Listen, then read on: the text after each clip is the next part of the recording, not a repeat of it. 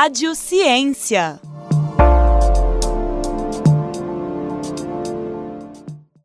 Olá, sejam bem-vindos ao Rádio Ciência. Meu nome é Alexandre Coelho, sou estudante de jornalismo aqui da Universidade Federal de Ouro Preto e hoje quem me acompanha é a Jennifer Santos. Olá a todos e todas, sejam muito bem-vindos a mais um episódio do Rádio Ciência. Sou estudante de Direito da Universidade Federal de Ouro Preto e é um prazer estar aqui com vocês. No programa de hoje, vamos falar sobre a obra Mineração, Realidades e Resistências, com destaque ao capítulo 5, chamado A Resistência no Campo de Luta Acadêmico, onde são discutidas as dimensões dos impactos causados pela ruptura da barragem do Fundão, no ano de 2015. O livro foi publicado em dezembro de 2020 e traz importantes reflexões sobre pessoas que enfrentaram problemas causados pela mineração. Para conversar com a gente, convidamos uma das autoras desse trabalho, Tatiana Ribeiro de Souza, que é doutora em Direito Público e mestre em Ciências Sociais pela PUC Minas. Pós-doutora pela Universidade de Rovira, Virgília na Espanha, professora adjunta da UFOP na graduação e no mestrado em Direito. Coordenadora do grupo de estudos sobre problemas ambientais e integrante da rede internacional para o constitucionalismo democrático latino-americano. Seja muito bem-vinda e obrigada por aceitar nosso convite. Olá, Jennifer. Oi, Alexandre. Eu que agradeço pelo convite. É uma oportunidade estar aqui com vocês e poder falar desse trabalho que é tão importante, que se refere a um problema presente na vida de todos os mineiros e mineiras, né? E que atinge de uma forma muito mais dura algumas pessoas. E a gente vai poder falar um pouquinho sobre isso.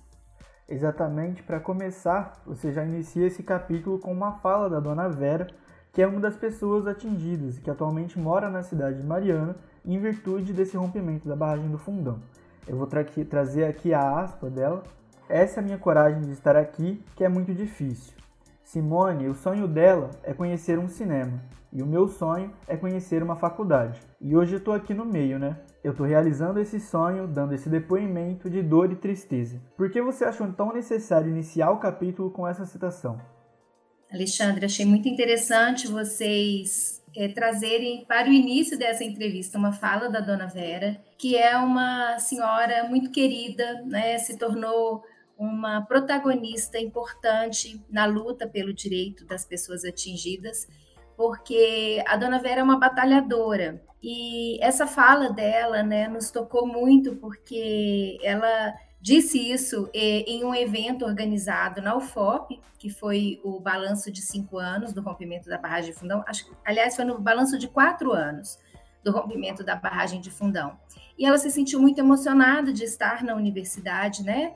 É, as pessoas atingidas são pessoas simples, pessoas que vivem, é, na sua maioria, na zona rural, né? Então tem um convívio muito mais ligado à terra, ao cultivo, é, às relações comunitárias. Então a gente tem aprendido muito, nós pesquisadoras e pesquisadores temos aprendido muito com essas pessoas. E ela se sentiu tão emocionada de estar falando numa universidade, né, que isso nos tocou profundamente. E eu acho essa fala muito importante, porque ela representa o encontro de saberes, né? A gente não pode achar que é a ciência que vai dar as respostas para as consequências desse desastre. A ciência precisa dialogar com os saberes das pessoas atingidas, porque elas têm que ser protagonistas é, no processo de reparação. Elas são as pessoas que mais sabem sobre o que é preciso para poder é, restaurar as condições de vida que elas perderam, né, e também em relação à reparação integral dos danos sofridos.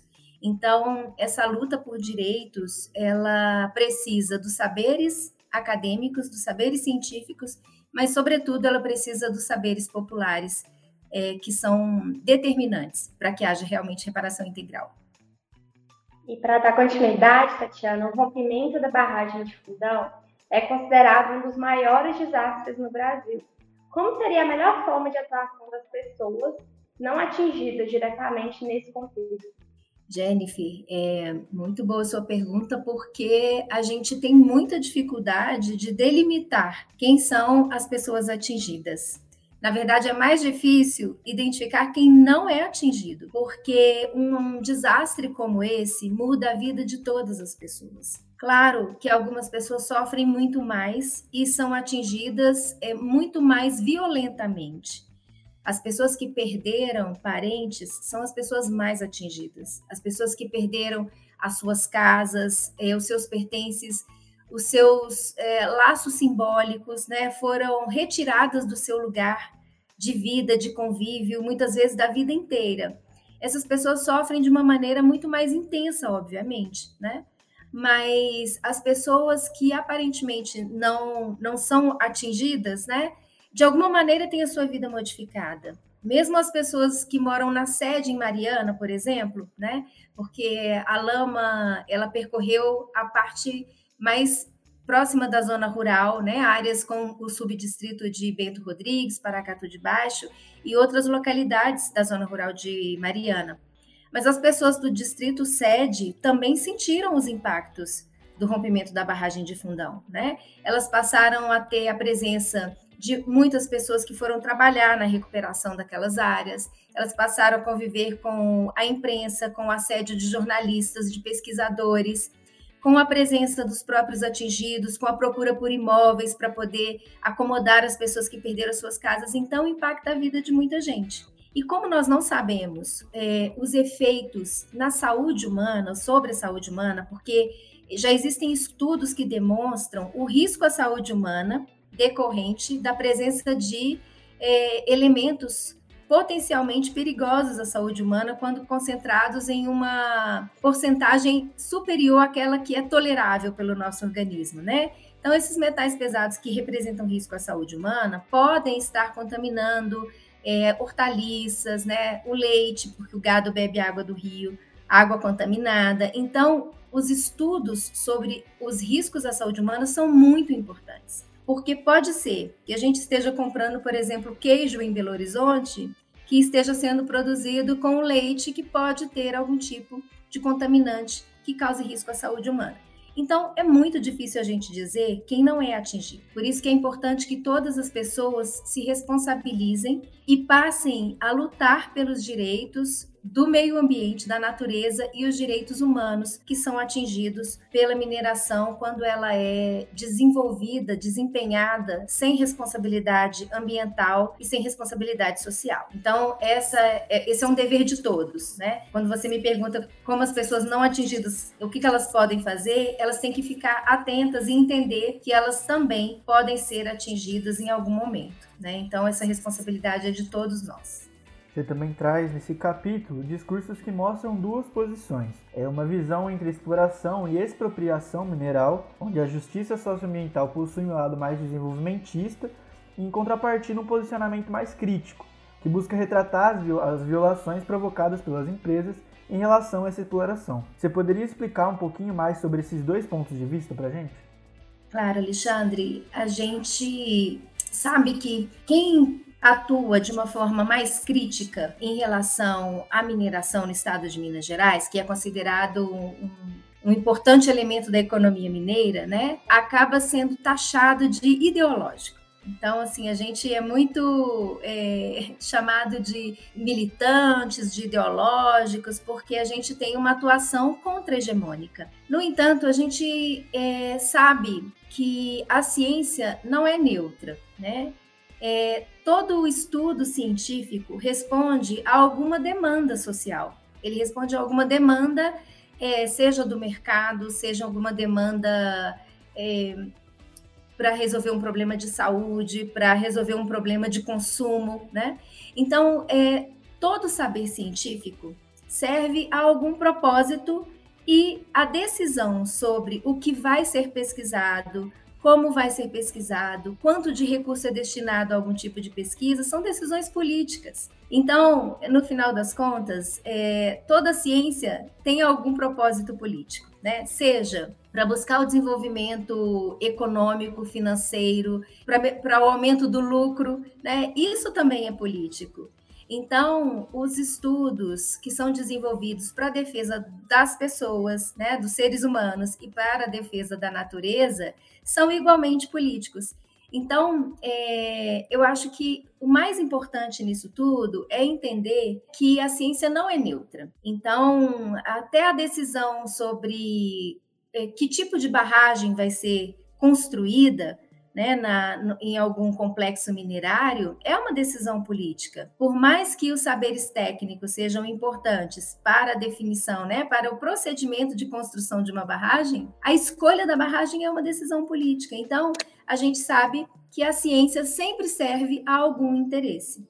Então, o que a gente tenta fazer nesse capítulo também é demonstrar que a universidade ela não está dividida em uma produção científica neutra e uma produção científica engajada. Toda produção científica é engajada.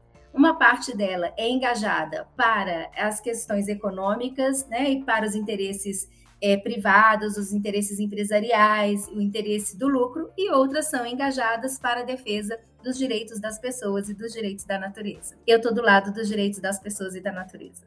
Também é ressaltada né, a importância de um posicionamento acadêmico diante dos danos causados pelas consequências geradas pelos desastres. Por que seria importante esse posicionamento? Bom, é, eu acho que está bem na linha da minha resposta anterior, né? Acho que é importante um posicionamento acadêmico, sobretudo porque a minha atuação, né, é, por meio do grupo de estudos e pesquisas socioambientais, que é o GEPSA, ela se dá dentro de um ambiente acadêmico de uma universidade pública. E a universidade pública, ela tem que ter um compromisso com a sociedade, ela tem que produzir conhecimento que seja de interesse social, porque é, os interesses privados dados, eles têm que ser financiados por quem vai ganhar dinheiro com esse tipo de conhecimento. Então a gente entende que alguns conhecimentos eles não são voltados para a geração de lucro, de ganho econômico, mas são importantes para a sociedade. Então, esses conhecimentos, eles precisam ser fomentados, eles precisam ser garantidos, né? O seu desenvolvimento precisa ser garantido com recursos públicos, porque eles são de interesse social e não de interesse econômico. Então, a gente tem que deixar que as questões, é, as pesquisas que vão produzir, que vão gerar lucro para as empresas, sejam financiadas pelas empresas, né? Elas que têm que arcar com isso. A universidade pública, como tem, ela funciona com recursos públicos, ela tem um compromisso de gerar conhecimento de utilidade, de interesse público.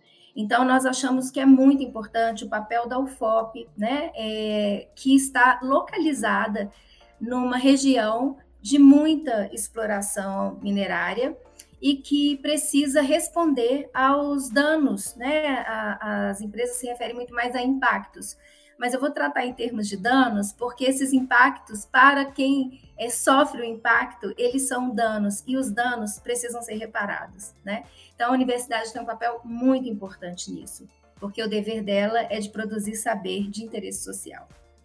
Você tratou agora exatamente sobre esse grupo de estudos, né? E eu queria que você falasse um pouquinho mais sobre esse grupo de estudos e sobre os problemas ambientais. Qual foi o contexto da criação desse grupo? Bom, Alexandre, o grupo de estudos que, que eu coordeno, né, e participo, eu coordeno junto com a professora Karine Carneiro, que é professora do Departamento de Arquitetura e Urbanismo da UFOP. Por conta dessa dobradinha aí entre o direito, a arquitetura e o urbanismo, o GEPS é um grupo interdisciplinar e eu até arrisco dizer que ele é transdisciplinar, porque chega a ser impossível separar o que é de uma área do conhecimento, o que é de outra área do conhecimento, né? Porque a, a a vida real demanda um saber que é um saber integral, porque os problemas eles não acontecem compartimentalizados, né? Eles acontecem por inteiro. Então a gente precisa também produzir soluções que sejam por inteiro. Então o GEPSA foi criado após o rompimento da barragem de Fundão, num esforço de professores de vários departamentos da UFOP, né? Inicialmente era um grupo muito grande de professoras e professores e a gente tinha essa preocupação né, de que a UFOP é, desse uma resposta concreta e compromissada com a reparação dos danos, com a proteção dos direitos humanos. Então, nós passamos a nos reunir e discutir como a gente poderia ser útil, né? como aquela soma de conhecimentos da área do direito, da química, da biologia, da física, é, da arquitetura e urbanismo, porque no início nós tínhamos professores de todas essas áreas, da área da educação. Então, a nossa preocupação era como o conhecimento acadêmico poderia servir para a defesa dos direitos dessas pessoas que foram atingidas. nós passamos, então, a acompanhar os desdobramentos do desastre e dos processos de reparação, e foi no território, com, em diálogo com as pessoas e convivendo com os problemas que elas estavam enfrentando, que a gente foi entendendo como a universidade poderia ser útil e a partir dessa identificação do que era necessário fazer, quais medidas eram mais importantes naquele momento, a gente passou então a desenvolver projetos, projetos de extensão, projetos de pesquisa, para poder responder a essas demandas da, da comunidade, né, das populações atingidas. Então, todos os projetos que nós desenvolvemos até hoje foram para atendimento de demandas que vieram do território, principalmente porque nós entendemos que as pessoas atingidas têm que ser protagonistas nesse processo. Então, a gente não pesquisa sobre as pessoas atingidas, a gente não pesquisa para as pessoas atingidas, a gente pesquisa com elas, né? Elas são a, atores é, determinantes nos trabalhos que nós desenvolvemos, tanto de pesquisa quanto de extensão. Então, é um trabalho conjunto e hoje também conta com a participação né, e o apoio das assessorias técnicas das pessoas atingidas, que no caso do Rio Doce, que já fizeram, né, já tiveram parceria conosco, são a Caritas, é, que atua em Mariana, Caritas Regional Minas Gerais, e a AEDAS, que é a Associação Estadual de Defesa Ambiental e Social, que é a assessoria técnica das atingidas e atingidos de Barra Longa. Então, é, é uma parceria né, importante. Nosso trabalho é um trabalho em equipe, é um trabalho em grupo. Não tem espaço para protagonismos individuais, para estrelismos, né? A gente tem, a gente aprendeu também a fazer esse trabalho coletivo, esse trabalho em grupo. Então, tudo que a gente produz, é, produz em parceria e com esse encontro de saberes. É efetivamente um encontro de saberes.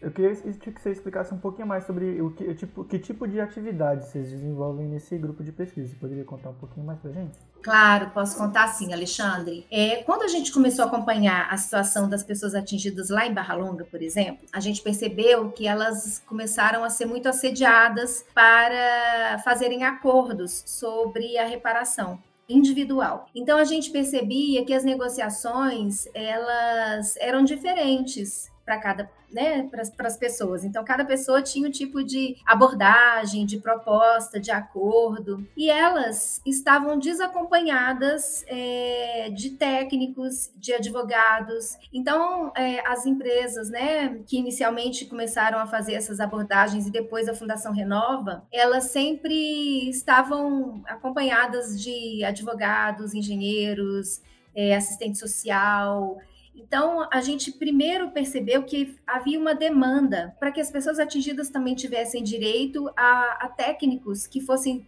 escolhidos por elas que fossem da confiança delas, né, e que precisavam ser pagos pelas empresas, porque foram as empresas que geraram essa necessidade de contratação de profissionais. Então a gente identificou essa necessidade e a gente então passou a trabalhar para conseguir é, garantir que as pessoas tivessem direito à assessoria técnica. Então o nosso primeiro trabalho foi um trabalho é, sobre o direito à assessoria técnica. Então a gente passou a pesquisar como isso poderia ser feito, a gente começou a pesquisar é, quais são as características de uma assessoria técnica popular, né? Uma assessoria técnica independente e popular.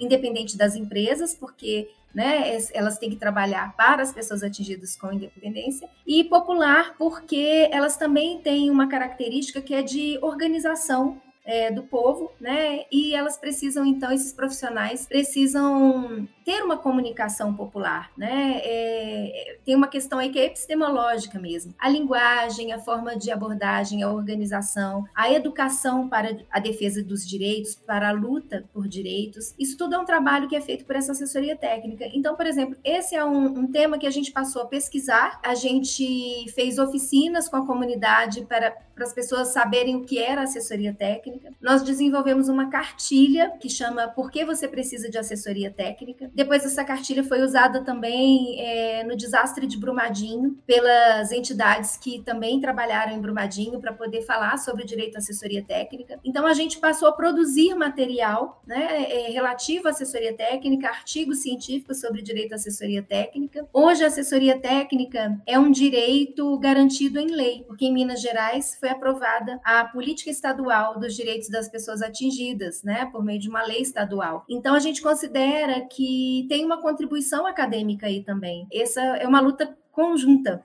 dos movimentos populares, né, é, das entidades de, do sistema de justiça, do Ministério Público, da Defensoria Pública. Então, a articulação entre essas várias instituições né, é, fez com que a assessoria técnica se tornasse um direito. E hoje ela também está prevista num projeto de lei federal que está tramitando, está aguardando aí a deliberação no Senado Federal. É, e isso pode fazer com que é, aquela luta lá inicial acabe se tornando um direito legalmente reconhecido. Então, tem uma contribuição da academia também, né? É, que é a partir da identificação dessa demanda, a gente passar então a pes fazer pesquisa, trabalho de extensão, desenvolver tecnologias sociais, cartilhas, instrumentos que vão servir para alcançar esse objetivo, que é garantir a todas as pessoas atingidas o direito de assessoria técnica. Esse é um dos exemplos. Então, a gente faz vários trabalhos de extensão, mas todos seguem de pesquisa e extensão, mas todos seguem mais ou menos essa mesma dinâmica. A partir de um problema, a gente cria estratégias, metodologias participativas, tecnologias sociais para serem aplicadas, desenvolvidas junto à comunidade. Dessa experiência são produzidos artigos científicos que são apresentados em congressos, geram iniciação científica na UFOP e produtos que são sempre compartilhados e tornados públicos para livre acesso porque esse é o nosso compromisso, né? E deve ser o compromisso da universidade pública. Certo, Tatiana. Outro ponto né, que a gente gostaria de salientar é saber como a população poderia participar dessas discussões e como isso seria um diferencial no cotidiano das cidades que possuem extrações minerais. Bom, Jennifer, é muito importante que, que as pessoas se engajem né, na, no controle social sobre a atividade minerária. Né? É preciso existir esse controle social. Então, é importante que as pessoas se organizem coletivamente. Existem movimentos populares muito importantes que acompanham essa luta por direitos, né? como é o caso do MAB, que é o Movimentos Atingidos por Barragens, é o caso do MAN, é, que também é um, um, movimento com muita articulação em Minas Gerais e que está presente em todas as regiões onde a mineração tem causado é, problemas sociais, econômicos, ambientais. Né? Então, as pessoas elas precisam, em primeiro lugar, ficar atentas, né, e entender que, embora ela não se sinta atingida naquele momento, ela pode é, não estar percebendo como a falta de controle sobre a atividade minerária pode afetar a sua vida, né, e em algum momento torná-la vítima também da mineração. Então, é importante que as pessoas é, se organizem, fiscalizem, controlem, né, se informem e, sobretudo, que apoiem a luta das pessoas atingidas, né, que elas precisam ter mais abertura para um acolhimento, mais sororidade, para que a gente possa produzir né, uma sociedade mais justa, uma sociedade com mais bem viver e mais em harmonia com a natureza. Eu acho que é, ter essa consciência e se sentir também responsável pelas coisas que acontecem no nosso entorno é, é um passo muito importante. Queria agradecer mais uma vez, Tatiana Ribeiro de Souza, por ter aceitado esse nosso convite e ter trazido essa conversa tão importante que produziu muito para gente. Obrigada. Eu que agradeço a vocês o convite. Esse aqui é o livro Mineração, Realidades e Resistências, que foi organizado por mim e pela professora Karine, que somos do Jefferson, mas também pelo Murilo é, Alves, pelo Charles Trocati e pelo Márcio Zonta, que são do MAN, né, e que apoiou também aqui a produção dessa obra. E estamos sempre aí à disposição de vocês para outras conversas, quando for possível. Grande abraço, gente. Obrigada, Tatiana. Então, ficamos por aqui com mais um episódio do Rádio Ciência. Para você que nos acompanhou até aqui, faço convite para que acompanhe as nossas produções da Rádio Pop Educativa por meio do site radio.pop.br e das nossas redes sociais. Nosso Instagram é o Rádio Pop e no Facebook, Rádio Pop. Nas principais tocadores de podcast é só procurar por Popcast. Até a nossa próxima edição do Rádio Ciência.